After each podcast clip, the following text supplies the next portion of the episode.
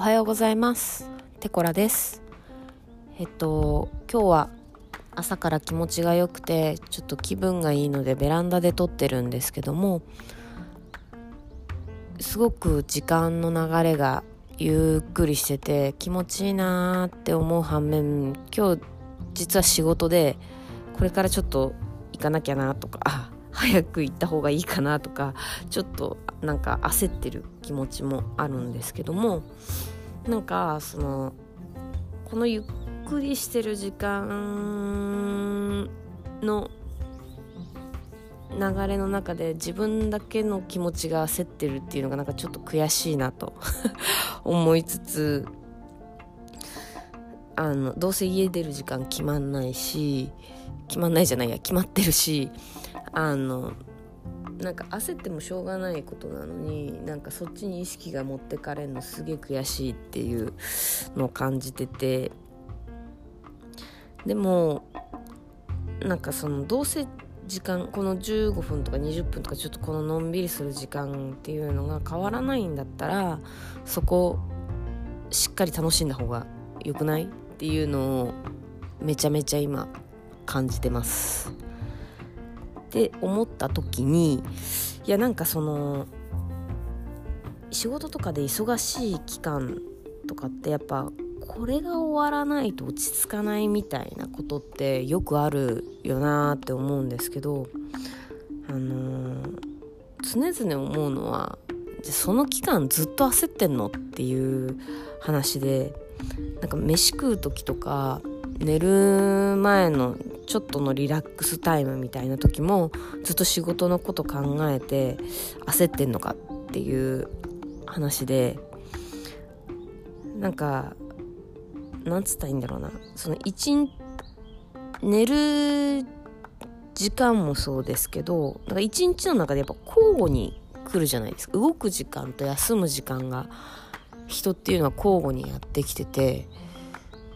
でそうやって人人人生って言ったらでかすぎるな。えっ、ー、とまあ一月だったり数ヶ月の中でもやっぱ忙しい時期と休める時期。まあ1週間で言ってもいいか。あのね働いてる日と休んでる日っていうのがやっぱ交互にこうやってくる中でなんかその忙しいとか、まあ、働いてる時間に引っ張られて休んでる時間もなんかちょっと落ち着かないとかちょっとそのこと考えちゃうとかなんかそういうのってやっぱ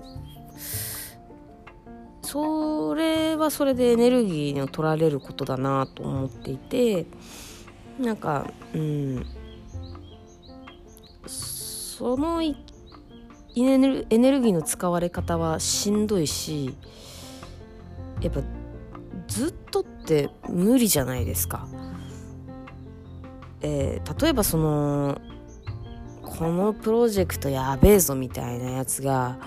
なんか半年ぐらい続きます半年間ずっと寝る時もそわそわしながらあの生きていくのかっていう話でいや半年間忙しいから家事一切やりませんなのかとかなんかそうは言うても生活的にやらなきゃいけないことあるし休まないと働けないしやっぱそういう時間って交互にやってこないとどうしようもないっていうか私前人生において寝てる時間と起きてる時間がなんかざっくりあれしたらいいのになあれあれしたらってなんだ？あのざっくりまとまってたらなんかいいのになって昔思ったことがあって。だからなんだっけな？その人生の3分の1は寝てるみたいな言われるじゃないですか。じゃあ人生100年時代と言われてる世の中で30年ぐらい寝てることになるんですよ。30年がっつり寝て残りの60年動きっぱなしってなんか分かりやすくていいなって思ったんですけど多分多分っていうかまあ絶対無理じゃないですか 絶対無理なんですよやっぱ。ってことはその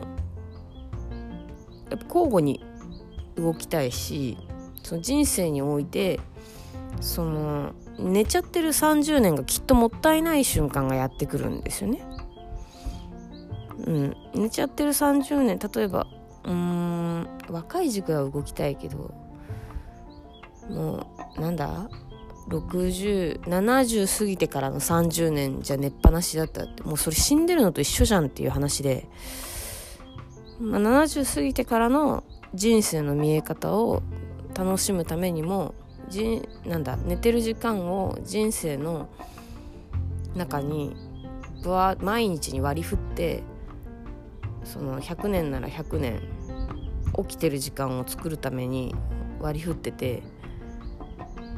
30年分まとめて寝れてたら多分その寝てる30年に寝てるっていうことをめっちゃフォーカスできると思うんですけど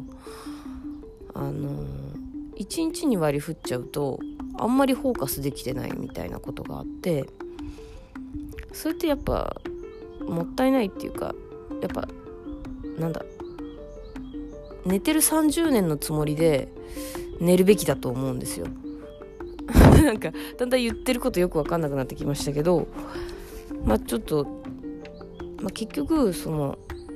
今に集中して休もうっていう ことを思いましたっていう話です。はい。じゃあ今日も皆さん一日良い週末かな？はい。お過ごしください。ではまた。